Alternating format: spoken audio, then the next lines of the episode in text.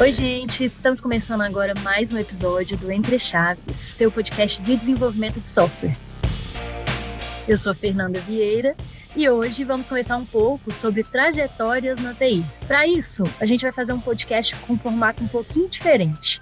A gente vai fazer entrevista com alguns convidados, para eles nos contarem de uma forma um pouquinho mais próxima quais foram as suas vivências. Então, a gente vai começar aqui pelo Dudu. E aí, Dudu, tudo bem? Ah, Bom dia, Fernandinha, tudo bom? Bom demais. E aí, como que você começou? Dudu, conta um pouquinho aí da sua trajetória. Cara, seu... eu comecei a na DTI há 10 anos atrás, né? já tenho 10 anos de DTI, e eu comecei na DTI quando eu descobri que o, que o pessoal, que o Schuster né, e o Vinição, eles tinham aberto essa empresa, aberto a DTI, a gente já tinha trabalhado junto na, na antiga TAM, é, nós trabalhamos quatro anos juntos lá na TAM. E aí, quando eles tinham, estavam com a DTI, eu liguei para eles, pro Schuster, falei, cara, como é que tá aí? A gente, é, vocês estão precisando de mais gente, mais alguma coisa? Eu tava, é, é, tava querendo conversar com eles sobre essa oportunidade, a gente conversou e aí eu comecei, né, efetivamente na DTI no final de setembro de 2010 né? Mas, mas você, você já trabalhava com TI antes da, DT, da DTI, né? Exatamente, eu já tinha seis anos, é, quer dizer, seis anos de formado, né, na, na faculdade, mas de TI já eram oito anos de carreira, né, quatro anos com o pessoal, né, na, quatro anos com o pessoal que fundou a DTI, né, na, lá na TAM, onde a gente já tinha, já estava construindo essa mesma trajetória que a, que a DTI tem, né, esse mesmo caminho, então isso já vem desde lá da época da, da ATAN, que, que a gente estava junto em 2005, né, que eu lembro de fazer entrevista com o Schuster, que o Schuster já perguntava o que, que era polimorfismo na época. Era... já tinha um tempo, então, que a gente estava junto. Uhum. E quais foram os caminhos, assim, que você passou? Qual foi a sua formação? Como que você chegou onde você está hoje? Olha, então, um a gente começou, quando eu comecei na DTI, eu comecei como como DL, né, como developer leader, o papel que a gente tinha na época, né, que era o, o cara que tocava os projetos, que fazia interface com o cliente, que botava o projeto para rodar, né, aqui dentro de casa. E eu comecei com, com alguns clientes né, da, da DTI, a gente passei por, por algum por, por dois ou três clientes antes da gente é, ir para para Localiza, onde eu fiquei boa parte da minha trajetória dentro da DTI, onde eu fiquei atuando como, como esse líder técnico. E dentro da DTI, desde que eu comecei, a gente foi começando a lidar de uma forma bem direta com o cliente, né? Então a gente tinha que fazer reuniões constantes, né? Ter esse, essas soft skills, né? De conseguir é, extrair tudo que precisa para a gente poder fazer as melhores entregas, né? É, conseguir ajudar o cliente a entender as dores dele, quais, o, quais são as necessidades e desde desde aquele tempo a gente foi, é, eu fui me formando muito nisso, aí nessa forma de atuar e então sempre atuei muito bem em linha de frente, assim, né? A partir daí a gente foi é, é, é, continuando a, a, nossa trajetória aqui dentro da DTI, né? E eu fui passando por outros caminhos, fui passando a, a atuar, por exemplo, como arquiteto, né? Há alguns anos já, onde fica achando, é, né, tipo assim, muita gente acha, ah, arquiteto só fica lá olhando tecnologia nova e propondo desenho e fazendo POC e tudo, cara, aí que você vai conversar cada vez mais com, com seus clientes, né, na verdade porque os, o arquiteto vai ser muito mais função dele traduzir o que o cliente fala em alguns requisitos da aplicação e fazer a interface com o squad mesmo, que vai desenvolver aquilo ali, para poder, é, poder passar essas ideias para o squad e garantir que o squad está caminhando dentro dessa, dessa mesma linha. Já tem três anos que eu estou atuando como arquiteto e a medida que a gente vai evoluindo aqui dentro da DTI, né, tipo assim, vai começando a conhecer várias pessoas, principalmente é, pelo fato de eu ser mais velho de casa, atuo como suporte muito da galera, às vezes a pessoa precisa de alguma ajuda, já me conhece, né, vai, vai fazendo isso. Por exemplo, hoje eu assumi também a, a, a apresentação do Ignition de testes automatizados que a gente tem aqui dentro, né, que é uma, é uma é uma ferramenta que a gente tem aqui na DTI, né, os Ignitions, onde a gente bota a galera para conhecer alguns conceitos, algumas coisas. Então a gente tem um Ignition só sobre testes, a gente fala a importância de testes, por que testar, é, quais são os ganhos, as melhores formas, né? E hoje eu tô tô cuidando desse desse Ignition, eu faço essas apresentações. E também atuo muito como parte de liderança dentro da tribo, né? Pelo fato de ser uma das pessoas que já está há mais tempo aqui, consigo é, ajudar o pessoal no que, que eles precisam, é, participar às vezes de alguma organização de alguma coisa, né, de, de evento e tudo, e ajudar a tocar a tribo aqui dentro mesmo, junto do Tech Manager, dos Scrum Masters, do pessoal todo aqui. Acho que eu já falei demais. Né? Legal, você falou, você falou uma coisa, uma coisa bem legal aí, que é assim, não, às vezes as pessoas acham, né, que os arquitetos eles só vão ficar ali atrás do, do código, né, propondo coisas, mas na verdade muitos arquitetos ainda têm que ter essas soft skills assim de conversar Sim. com o cliente, né, Sim. de fazer essa interface, de ser uma liderança, né, porque afinal, uhum. é, no final das contas você acaba sendo uma referência técnica, né? Uhum. Muito legal isso. E quais foram os motivos para você escolher essa, essa trajetória, né? Se você pudesse olhar para trás assim, e falar assim, não, eu escolhi ser arquiteto por causa de Cara, é uma coisa seguinte, Fernandinha. Eu sei que eu sou uma pessoa que eu consigo me dar bem com todo mundo. Eu acho que eu, que eu tenho uma, uma certa é, facilidade, né, para conversar. Eu até brinco que eu, na verdade, eu sou bem tímido. O pessoal até fala, como assim você é tímido? Eu falei, sou, sou tímido, a diferença é que eu sou cara de pau. Então, com isso eu consigo esconder minha timidez um pouco. Mas é, isso aí me ajuda nesse tipo de coisa, nesse tipo de conversa, nessa, é, nessa questão de conseguir transitar bem com os clientes, com as pessoas ali. E isso unido a, a, a uma coisa que eu gosto, que é a tecnologia, né? Querendo ou não, a gente que é da área de TI, a gente gosta de tecnologia, a gente gosta de pensar em algumas coisas. A carreira, de, a trajetória de arquiteto é algo que me atraiu desde sempre, sabe? Porque eu consigo unir essas duas coisas.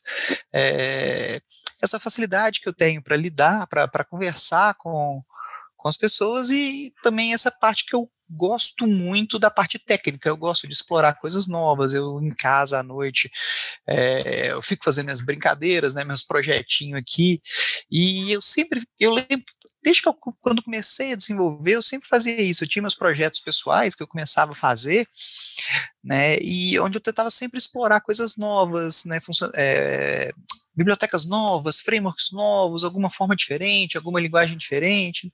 Então sempre começava esses projetinhos, tipo um sistema de gerenciamento das corridas de kart que a gente fazia aqui na DTI, um sistema de cadastro para os meus filmes, da minha coleção de filmes.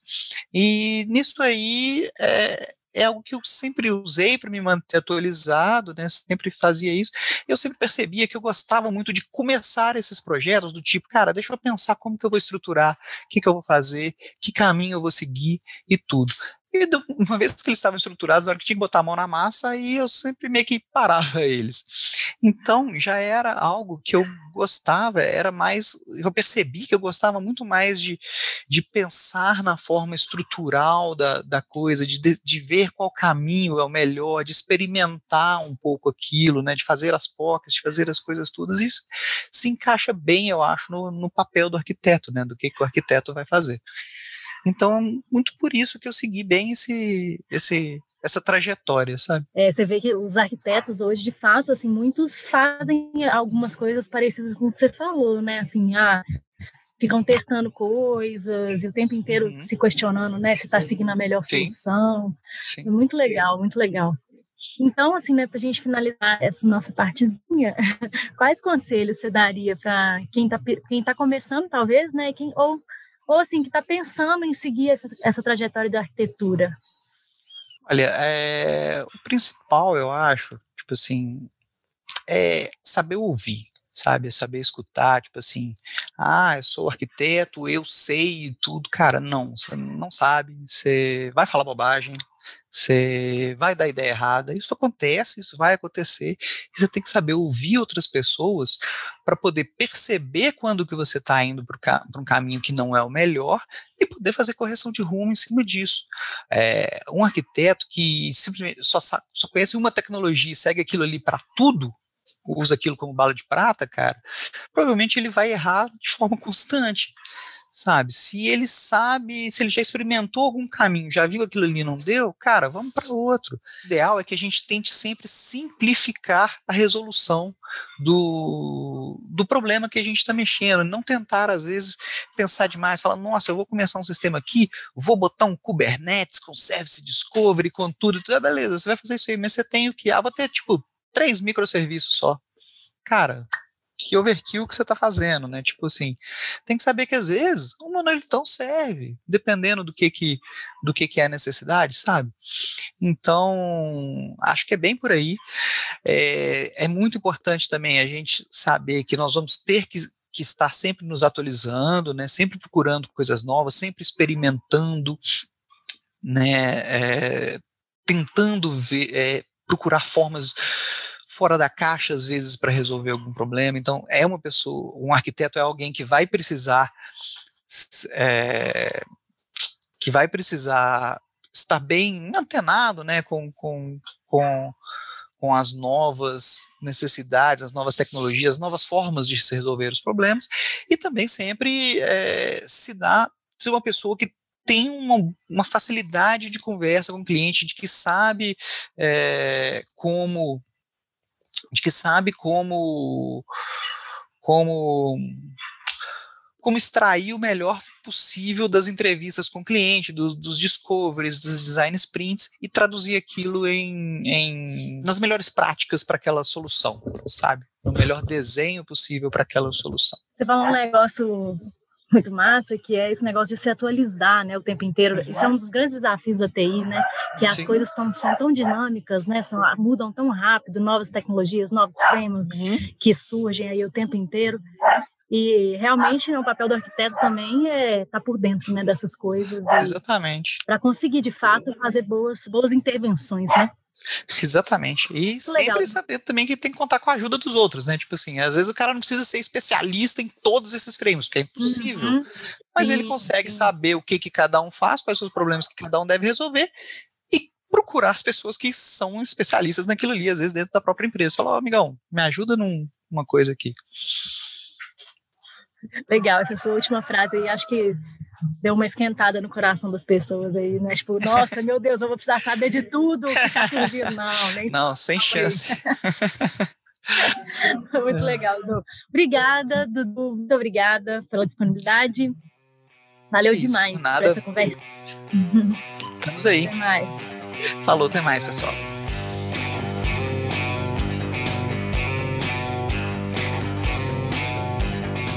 Agora a gente está aqui com o Humberto, que vai contar um pouco para a gente da trajetória dele. E aí, Humberto, tudo bem? Como que você começou na TI? Conta para a gente. Oi, gente, meu nome é Humberto, é, eu tenho 29 anos é, e sou formado em Sistemas de Informação pelo UFV. Eu comecei com TI, foi na faculdade mesmo, aí depois, eu, quando eu formei, eu tinha o intuito de ir para uma grande capital, né? E aí, meu primeiro emprego, eu foquei em ir para São Paulo. Aí lá, inicialmente, eu ia trabalhar com mobile, mas o destino me, me guiou para desenvolvimento web. Aí foi onde eu comecei o primeiro contato com Web API. Na época era PHP e AngularJS para front-end. E, e, nisso começou a tendência de, de desenvolver em front, porque na época lá tinha muitos desenvolvedores back, mas poucos com front.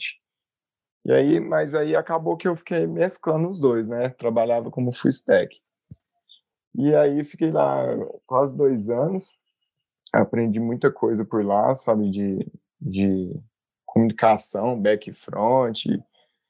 E, e aí foi o primeiro pontapé inicial, né? Aí depois o, eu quis voltar para Minas, porque minha família é toda de Minas, e acabei vindo para BH. E em BH eu vi um nicho de mercado muito grande no front ainda, só que já voltando para o Angular novo, né? Angular 2+. E, e nisso eu já comecei a trabalhar em projetos. Aí eu fiz um projeto para o FMG, de um laboratório. Nessa, né, nesse projeto especificamente eu trabalhei em AngularJS ainda.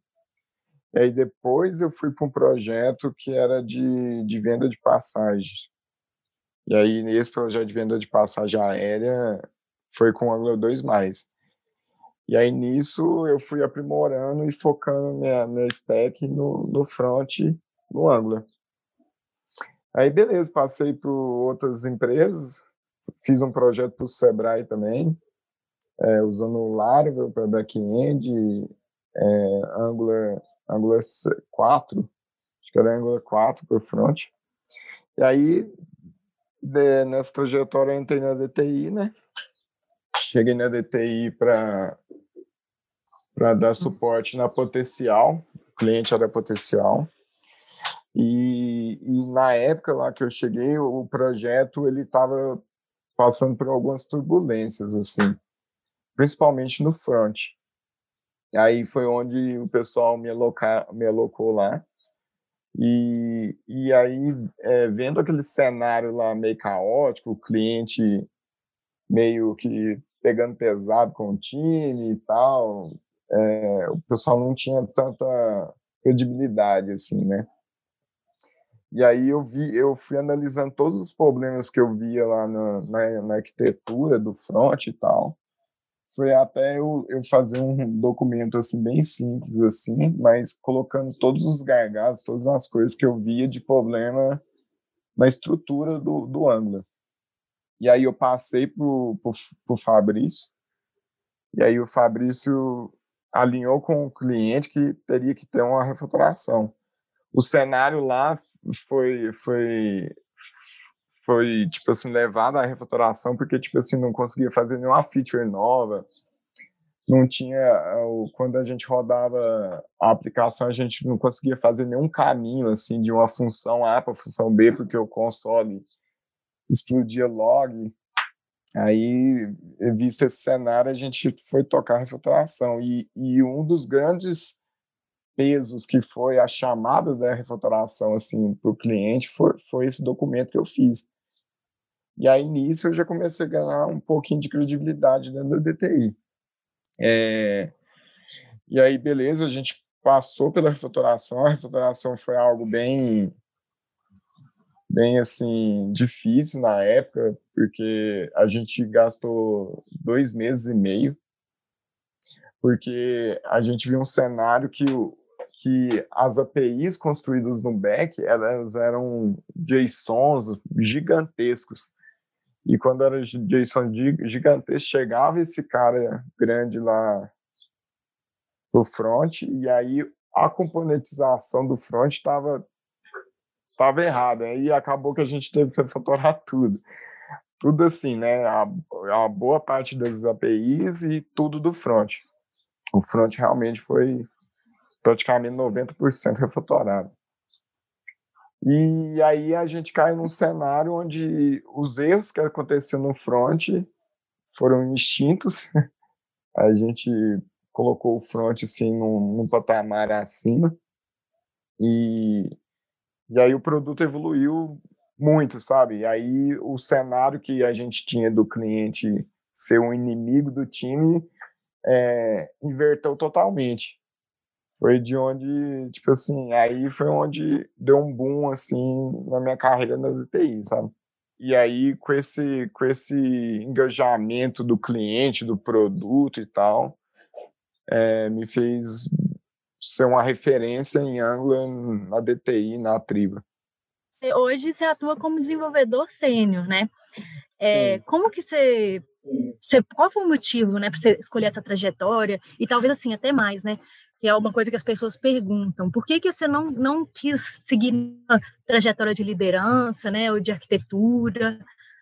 Quais foram esses motivos? Então, eu, eu, tô, eu tô num projeto novo, eu saí do projeto da Potencial, tô, comecei tem uma semana e pouco, um projeto novo. Eu tô como DL lá. Mas a, a, o intuito não é, é eu ser o DL de lá, eu tô, tipo, ajudando, porque como eu já fazia um papel de braço direito, acaba que eu sei alguma coisinha. Mas a ideia que eu sempre falei com o Fabrício é de não ser DL, é porque eu quero ser aquele cara que coda muito, sabe? E não fica muito de reunião, muito conversando com o cliente, sabe? Só conversa quando for fazer um refinamento, alguma coisa. E, e, eu, não, eu não sei bem, assim, mas o cenário que, que eu vivia na, na minha antiga tribo, o DL codava pouco. Então, tipo assim, eu, eu não gostava desse cenário onde eu tinha que desenvolver pouco. Porque, tipo assim, uhum. assim, eu, eu prefiro ficar como um, um dev sênior, onde, tipo assim, a tarefa mais complexa, mais difícil eu pego. Entendi. É, e é bem possível, né? Assim, é uma coisa legal das pessoas também saberem, né? Que realmente é uma, uma trajetória possível, né? De que você, você consegue continuar progredindo na carreira, mesmo ficando né, nessa posição, né, nesse papel, tipo, exercendo esse papel de desenvolvedor sênior, né? Pegando talvez desafios cada vez mais complicados, né? Isso. Então, então, Beto, para a gente finalizar aqui, quais foram os quais são os conselhos, né, que você daria para alguém que que tem esse mesmo perfil seu, que gostaria realmente de ficar muito imerso nessa parte técnica, né, de desenvolver, de codar? Quais são os conselhos que você daria? Ué, eu sempre segui as comunidades, né? Tipo assim, se você. Eu acho que o principal ponto é você acreditar no que você está trabalhando. É a primeira coisa, sabe? Se você se sente bem, você está trabalhando com algo que você vai crescer profissionalmente, assim, não só em DTI, ou, ou como eu citei no exemplo lá, você chega em um projeto, você começa a se questionar sobre as coisas, como está estruturado, como que as coisas funcionam, e você estudar para propor uma solução melhor, isso aí já é o caminho perfeito para o cara querer ser dev sênior e tal. Então eu acho que é, é, é isso, sabe? Você, tem que gostar da, da parte técnica, né? É, porque eu conheço muita gente que, que desenvolve e não gosta tanto do código. E, e, e você tem que é, ver o mercado em si, né? Você tem que ver o que está bombando, você tem que ler muita documentação, você tem que seguir as comunidades porque a gente no dia a dia a gente fica tão ocupado assim que a gente não consegue ficar lendo as documentações o tempo inteiro e tal. E acho que é isso. de tecnologia for, fomentam as novidades na sua cabeça. Do nada você está ali navegando na rede social e tem uma novidade do, do seu trabalho ali. E aí, aí isso acaba é, criando mais experiência, né? Aumentando sua estética.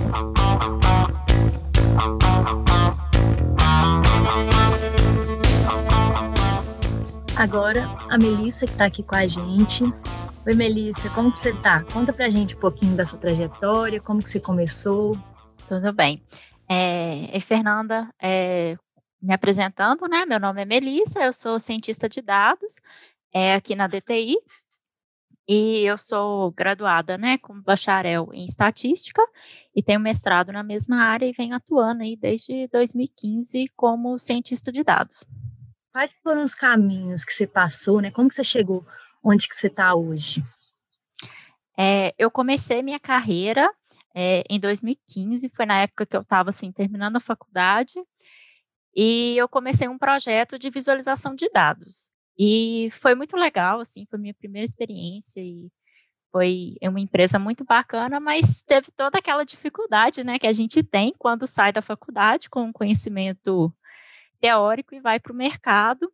É, na época eu não tinha experiência nenhuma com banco de dados, por exemplo, então eu tive que, enfim, foi quando eu comecei a programar, de fato, né, então comecei a aprender é, a manipular bases de dados, aprender linguagens de programação e tudo. Então foi um essa primeira experiência assim foi foi é, tudo era muito novo, né? Tudo muito diferente. É, depois eu fui atuar também, né, como cientista de dados na eu atuei por alguns anos na Secretaria do Estado de Fazenda e, e lá assim a, eu já nessa época eu já dominava as ferramentas que eu trabalhava, né? E não teve nada muito embora eu tenha trabalhado com tecnologias diferentes, não é nada muito diferente, não é nada muito difícil, né, você adaptar de uma tecnologia para outra. É, nesse, nessa segunda experiência, assim, a minha maior dificuldade foi que eu fui trabalhar com despesas, com dados do governo, então, assim, tudo era muito. Tinha uma legislação por trás e eu tive que estudar muito, né, para conhecer as regras de negócio, para ver o que fazia sentido é, nas minhas análises ou não. Então, assim, é, nessa segunda nessa segunda experiência minha, eu acho que assim o que marcou mesmo foi eu ter que aprender é, a me comunicar com os colegas para pegar esse tipo de conhecimento, conseguir buscar né, na legislação também, quando eu precisava. Então, acho que, que foi o aprendizado que ficou. Aí depois, então, eu vim trabalhar aqui na DTI, tem cerca de um ano e meio, mais ou menos, que eu estou aqui, e também atuo como cientista de dados, e assim, o que eu, que eu tive assim como maior desafio, né, quando eu vim para a DTI, foi, foram duas coisas principais. A primeira é que eu tive que aprender a utilizar a metodologia ágil. Desde então, nunca, nunca tive contato, né? Então, eu tive que mudar um pouco, né? O, o jeito de trabalhar. Além do que antes também eu trabalhava muito sozinha, né? Eu ali fazendo um papel de analista de dados em uma equipe de outras habilidades, né? E aqui na DTI não. As equipes da DTI são multidisciplinares, né? Então eu tive que aprender a fazer muitas outras coisas e também trabalhar mais em equipe, ensinar as pessoas a fazer uma coisa que até então eu fazia sozinha. Então é, mudou um pouco o jeito de eu trabalhar nesse sentido, que eu achei assim super positivo porque eu tenho aprendido bastante. Legal. E você, eu fiquei com uma dúvida. Você atuava como analista de dados antes de vir para a DTI? E na DTI você começou a atuar como cientista de dados? É isso? Desculpa, Fernanda. Eu uso como sinônimo. Pra... É porque. É, mas, na verdade, eu atuo como cientista de dados no, na minha experiência anterior, era mais um perfil de analista mesmo, tem algumas habilidades da ciência de dados que eu não que eu não desempenhava e que agora eu venho desempenhando, justamente por essa questão aí da multidisciplinaridade, né? Por exemplo, é, é, por exemplo, análises que é, tarefas, né, que antes eram feitas por um engenheiro de dados e que hoje é, eu consigo absorver, né? Ah, legal. E você falou que você fez um mestrado também, né? Quando que foi? Por que, que você resolveu fazer um mestrado nessa sua trajetória? É, na época eu estava um pouco dividida. Foi logo quando eu formei na faculdade, eu emendei o mestrado direto e eu estava dividida, assim, se eu até então eu tinha feito um estágio, mas eu não tinha muita experiência no mercado. Então eu estava assim, queria ir para o mercado, mas tinha um receio e eu tinha ido assim muito bem na parte teórica, né, da faculdade. Então meio que a própria faculdade já te direciona, né, para o mestrado. Então eu fiquei aí no um período de aproximadamente dois anos é, fazendo mestrado e trabalhando na área. Trabalhando, foi nesse, nessa primeira experiência que eu mencionei, né? Um projeto de visualização de dados. E, e no final, assim, é, acabou que eu resolvi que eu queria ir para o mercado mesmo, assim, que eu não queria con continuar né, na área de pesquisa. E, e foi isso. Ah, legal. E por que, que você escolheu, assim, essa trajetória, né, de trabalhar como cientista de dados? Atualmente? Eu acho que a parte cientista é, foi um pouco da, da, minha criação, assim, né? Eu sempre li muito, dentro de casa tinha essa cultura, então acho que essa parte de você ser curioso, de, enfim, de, de querer ser cientista, veio disso.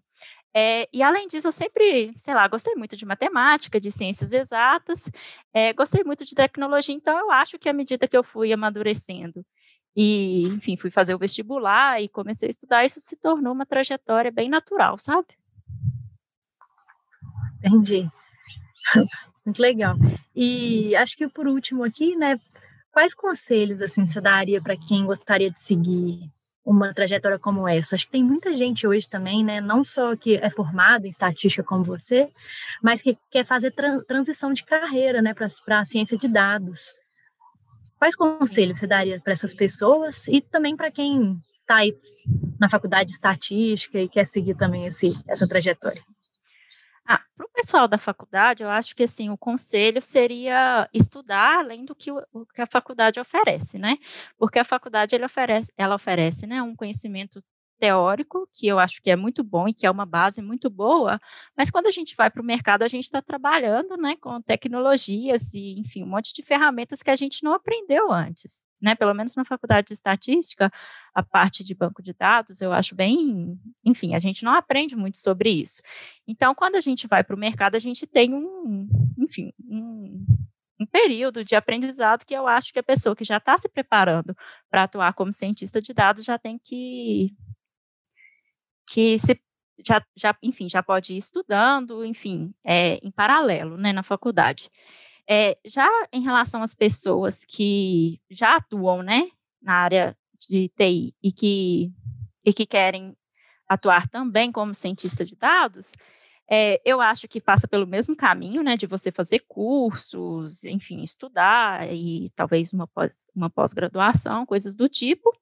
É, mas além disso, eu acho que focar, talvez seja um focar, né, porque ciência de dados é uma coisa que eu acho que é muito muito ampla. Então, talvez se a pessoa que estiver querendo mudar de área, ela escolher, ah, não, eu quero mexer com linguagem natural e eu quero aprender bastante sobre isso. Eu quero mexer com análise, sei lá, de dados históricos, análise de dados temporais. Talvez, assim, para quem está começando, eu acho que é um bom caminho, porque às vezes eu vejo é, pessoas querendo aprender um pouquinho de tudo e não, enfim, acaba não absorvendo tanto, né? Beleza, muito obrigada, Melissa, pela disponibilidade, por estar aqui conosco. Obrigada. Nesse novo formato aí, diferente do podcast. Muito obrigada. Bacana, eu que agradeço então. por vocês me convidarem.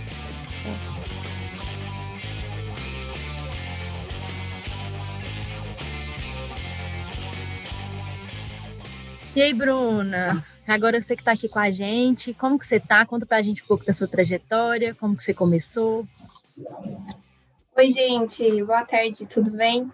Então, meu nome é, é Bruna, eu tenho 27 anos, eu atuo como analista de dados em projetos de data science na DTI. Então, como que eu comecei nessa, como que eu comecei essa carreira, né? Como que eu comecei na área de TI? Meu primeiro contato com a TI foi na UFMG mesmo, durante o curso de estatística. Eu sou formada em estatística. E uma das linguagens que a gente aprende durante o curso é o R, o R, inclusive, é a minha linguagem mãe, né? Então, eu tenho um apreço muito grande por esse software, por essa linguagem, e eu acredito que o R deve ser o queridinho aí de muitos estatísticos. Atualmente, na DTI, eu trabalho com Python, que foi outra linguagem que eu sempre tive curiosidade e interesse de estar aprendendo, de estar atuando, né? E é uma linguagem, assim, sensacional também, que eu acho que vale a pena muitas pessoas aí estudarem também. É, eu acredito que para quem quer seguir nessa carreira de dados, o Python ou o R, eles são linguagens fundamentais. É realmente, né? O Python está aí entre as linguagens mais desejadas, né? As linguagens mais aprendidas e, e até também mais que as pessoas mais, mais querem contratar pessoas que sabem, né? É, realmente faz mesmo. uma linguagem está sempre em crescimento. Legal. E quais, quais foram os caminhos que você passou para chegar onde você está hoje, atuando aí como então, analista de dados? É, eu vou falar do meu primeiro estágio. É, foi o primeiro projeto prático de dados que eu tive contato. É, foi um estágio na UFMG mesmo. Foi um trabalho super interessante sobre o desempenho acadêmico dos alunos dos cursos de graduação do FMG, com o objetivo de redução da taxa de evasão, de evasão e avaliação do impacto da política de cotas. E por que, que esse trabalho marcou tanto o início da minha trajetória, né? É, foi aí que eu pude ver na prática como que é possível a gente se orientar pelos dados. tomar decisões estratégicas através dos dados, né? E a partir disso, a partir dessa orientação que a gente tem pelos dados e dessas decisões que a gente pode tomar através dos dados, a gente pode gerar algumas ações. E isso, assim, marcou muito o início da minha carreira. Foi um trabalho super interessante que eu falo dele até hoje e, e que eu pude ver mesmo como que é na prática né, um projeto de dados assim. É, e outro, outro ponto bem interessante também é que a gente, como, como analista de dados, a gente consegue atuar nas mais diversas áreas do conhecimento. Eu trabalhei numa empresa que presta serviço de consultoria, então a gente, eu atuava assim em diversas áreas do conhecimento. Eu atuava na área da saúde, da educação, da engenharia industrial. E eu aprendi assim diversas técnicas estatísticas, coisas que a gente que eu nem pude ver na faculdade, que eu aprendi na prática mesmo. Foi um trabalho muito interessante você poder atuar em diversas áreas do conhecimento. E, e o campo e o campo de atuação é muito vasto mesmo, né? Que eu acho que é uma característica muito legal assim dessa nessa carreira de dados. É, realmente, né, assim, esse negócio, né, hoje está todo mundo, todas as empresas, né, de diversas áreas, igual você mencionou, que estão querendo ser data-driven, né, que estão querendo se orientar por dados, que estão começando a construir essa prática, né, de olhar mais para os dados, de tomar decisões baseadas neles, né. Então, acho que isso é uma tendência também, né, que está crescendo. A gente falou um pouco disso no, no podcast de, de retrospectivas e de projeções, e acho que é isso, né? As pessoas, essa é uma área que realmente está crescendo muito também, né? É isso mesmo, Fernanda. Tem um matemático, Clive Ham, que ele falou que os dados são o novo petróleo, né? E qual é a ideia, né, dessa frase assim? É que os dados são tão valiosos quanto o petróleo. E quem souber fazer bom uso deles, né? Tirar, tipo assim, algum proveito dos dados, é, aproveitar todo esse potencial que os dados podem proporcionar para a gente, com certeza só vai ter a ganhar. Isso aí. E quais foram os motivos, Bruna, que você que eu sei que você escolher essa trajetória assim, de ciência de, de análise de dados, né? Então, eu acredito assim que o motivo principal é gostar do que eu faço, né? Eu sou apaixonada por analisar dados, eu sou uma pessoa curiosa, eu gosto de saber como que as coisas funcionam, por que que aconteceu, é o que está influenciando nisso, o que está influenciando naquilo. Então, eu gosto muito do que eu faço e além de trabalhar com pessoas que eu admiro muito também, né? E eu acho isso interessantíssimo, você poder se orientar pelos dados, né? Tomar decisões baseadas em dados, né? Então, é, assim, esse é o principal motivo por eu ter escolhido essa trajetória. E outra coisa que eu acho muito legal também é que a gente está em constante aprendizado, né? É, e eu, eu acho que essa constância pelo aprendizado, ela é muito é um ponto muito atrativo, porque sempre sai algum framework novo, ou, sei lá, por exemplo, agora sai a LGPD, você sempre tem que estar tá atenta a essas novidades que estão aí saindo no mercado. Uhum. É, ao mesmo tempo que isso é um desafio, né, de estar o tempo inteiro essa dinamicidade de coisas, é uma, um fator motivador também, né, igual você falou. Sim, é. Ao mesmo tempo que é um desafio, é um fator motivador, isso aí. E quais conselhos você daria para alguém que né, está na, na universidade ou até que nem, nem escolheu ainda qual curso vai fazer, é, para seguir essa trajetória sua? Assim, você já falou um pouco, né, de, das, da, do Python e do R, mas que mais uhum. que você daria de conselho para essas pessoas? Olha, se você gosta de dados, né? Se você quer saber o que aconteceu, como aconteceu, o que está acontecendo, é, quer ajudar as pessoas em empresas a se orientarem por dados, e se você acha também, né, que o, é, que o conhecimento constante assim, é um atrativo, é, você está no caminho certo, sabe? É isso mesmo. Legal. Gostei, gostei, parece bom. vendeu bem, vendeu bem. Obrigada, é bem interessante. É, eu particularmente gosto muito, né, dessa, dessa tomada de decisão aí com base nos, nos dados, né? É, uhum. é um mercado bem amplo. É, eu acho que é, é, isso que a gente deveria fazer, né? Assim, as, as, empresas deveriam sempre estar fazendo, procurar ver isso, né? Sim, com certeza. Muito obrigada, Bruna, pela disponibilidade de estar aqui com a gente hoje. Por eu que agradeço, Fernanda, o convite. Valeu demais. Valeu.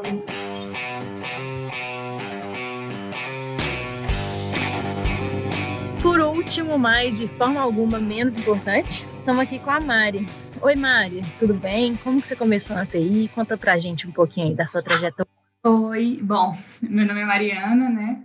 É, hoje eu atuo na DTI como líder técnico ou DL, né, como a gente costuma abreviar aqui.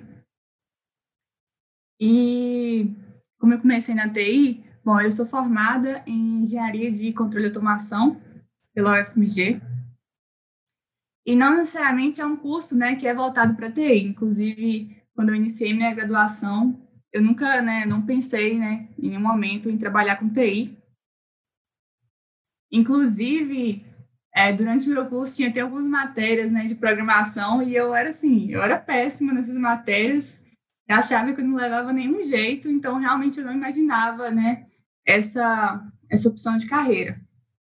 Porém, é, chegando mais no final do curso, né, eu fiz alguns estágios, fiz um estágio na área de controle e também antes disso eu tinha feito a iniciação científica na área de automação e nenhuma dessas duas experiências, né, tinha era algo que eu me via fazendo é, para o resto da vida, não era uma, um rumo que eu queria tomar na minha carreira profissional. Então isso acabou me fazendo pensar bastante, né, em como que é, como que eu ia levar minha graduação, se era aquilo, se aquilo estava certo mesmo ou não. Mas mesmo assim, como eu estava no final do curso, eu resolvi continuar e é, buscar novas áreas, né, novas experiências para eu acabar me decidindo. Então, nessa época, eu comecei, é, resolvi dar uma segunda chance para a área de programação, né, TI, e comecei a puxar algumas matérias do tema. E, e também procurei estágio foi quando apareceu né, a oportunidade de estágio na DTI. E eu acabei né, tentando, fui lá fazer entrevista. Engraçado que na época, né, isso já tem acho que uns seis anos, quase seis anos, é, a gente tinha que levar, a DTI era bem menor, a gente tinha que levar o histórico escolar para a entrevista. E eu fiz entrevista com o Vinícius Paiva e ele, ele me questionou né, o fato de eu estar tentando um estágio em TI e sendo que eu não ia bem nas matérias né, de programação, as matérias relacionadas é, do curso, e eu, enfim, eu expliquei mais ou menos tudo que eu estou explicando agora, né, que eu queria é, voltar minha carreira para a área. Na verdade, eu queria mesmo experimentar é, essa área, né, ver se eu ia gostar mesmo. E, assim, acabei sendo admitida, não sei como, mas eu fui admitida e comecei... em 2000, do início de 2015 ou final de 2014, nem lembro direito, mas por aí, tem uns quase seis anos. E no início eu lembro que eu me sentia assim, como se não soubesse nada, assim, eu me sentia todo mundo conhece, tinha um conhecimento muito maior do que o meu, e eu ficava assim, gente, será que um dia eu vou chegar nesse nível? Como é que vai ser? Mas o, a DT era bem menor e assim o clima era muito é, o pessoal era muito. É, que, o clima era de querer entregar os projetos, a gente tinha um contato muito próximo com o cliente, né? Então, assim, aquele clima de, de todo mundo se esforçando para os projetos darem certo e também da gente eu conseguir ver é, a implantação dos sistemas no cliente, eu vendo que os sistemas faziam é, diferença na vida dos usuários, é, como vendo na prática mesmo o efeito do meu trabalho, me fez ficar muito motivada e aí que eu comecei a me ver, né? Comecei a ver um rumo profissional que que eu conseguiria, né? Um trabalho que eu conseguiria fazer para o resto da minha vida, né? Dar um, um sentido, né? Um sentido profissional para mim. Bom, foi isso. História curiosa e super inspiradora, assim, né? Não imaginava que você tinha passado por isso, assim. É, é. E legal, porque hoje, hoje você é hoje uma DL na DTI super elogiada, né? Super reconhecida, né? E como que você acha que você chegou como desenvolvedora líder ali nesse lugar? Quais, quais foram as, as skills, né? Sei lá, as, as habilidades mesmo para isso, assim. Bom, eu acredito que eu tive referências muito positivas é, desde o início do meu, desde quando eu era estagiária até quando eu fui contratada e é, virei né, líder de desenvolvimento. E assim, o que eu acho que me fez ser bem sucedida foi sempre buscar ajuda. Então, desde o início, né, igual eu falei, eu me sentia como se eu não soubesse eu soubesse que eu soubesse nada, assim, né? Que eu era muito crua ainda na área. Então eu sempre busquei ajuda e eu acho que até hoje eu tenho essa esse hábito de sempre buscar ajuda, opiniões. Então isso me ajudou muito, é, não só a tomar as melhores decisões, como aprender cada, mais rápido, né? É, outra coisa é me envolver muito é, com a área de negócio do cliente. Assim, eu procuro entender ao máximo, eu procuro questionar é, bastante, para eu procuro me envolver bastante para opiniões e tomar as melhores decisões dentro do projeto. Eu acho que, é, resumindo, eu acredito que essas duas é, características é, que me fizeram né, chegar até aqui. Muito massa, assim, né? O desenvolvedor líder, né? Hoje é um papel que a gente sempre precisa, né? Sempre precisamos de pessoas que tenham um perfil, que esse é esse perfil, né, que você está citando aí. É, é um, um, papel muito, mim, muito importante. Como... Né? Eu vejo assim como o melhor dos mundos. Eu costumo sempre falar assim quando quando é, eu estou orientando as pessoas, né, em questão de trajetória, que para mim esse é o melhor papel. A gente pode, a gente faz interface ali com várias áreas, né? A gente é, conversa muito com a equipe de negócio, é, discute, traz ideias e conversa muito com o pessoal de design, discute usabilidades, tudo isso. Tem aquela parte de desenvolvimento que, para mim, é fundamental também, mas é menos do que um desenvolvedor.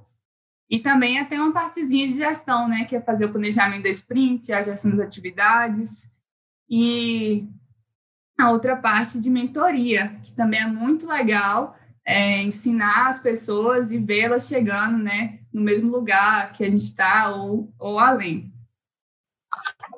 Nossa, muito, muito bom e muito inspirador mesmo, assim. E isso que você falou, né, do melhor dos mundos, assim, queria até te perguntar, porque às vezes a gente fala assim, nossa, mas eu, eu cheguei nessa trajetória de desenvolvedor líder, mas será que eu preciso agora ser um tech manager ou ser um arquiteto para continuar a minha progressão? O que, que você acha sobre isso? Assim, você tem essa vontade ou não?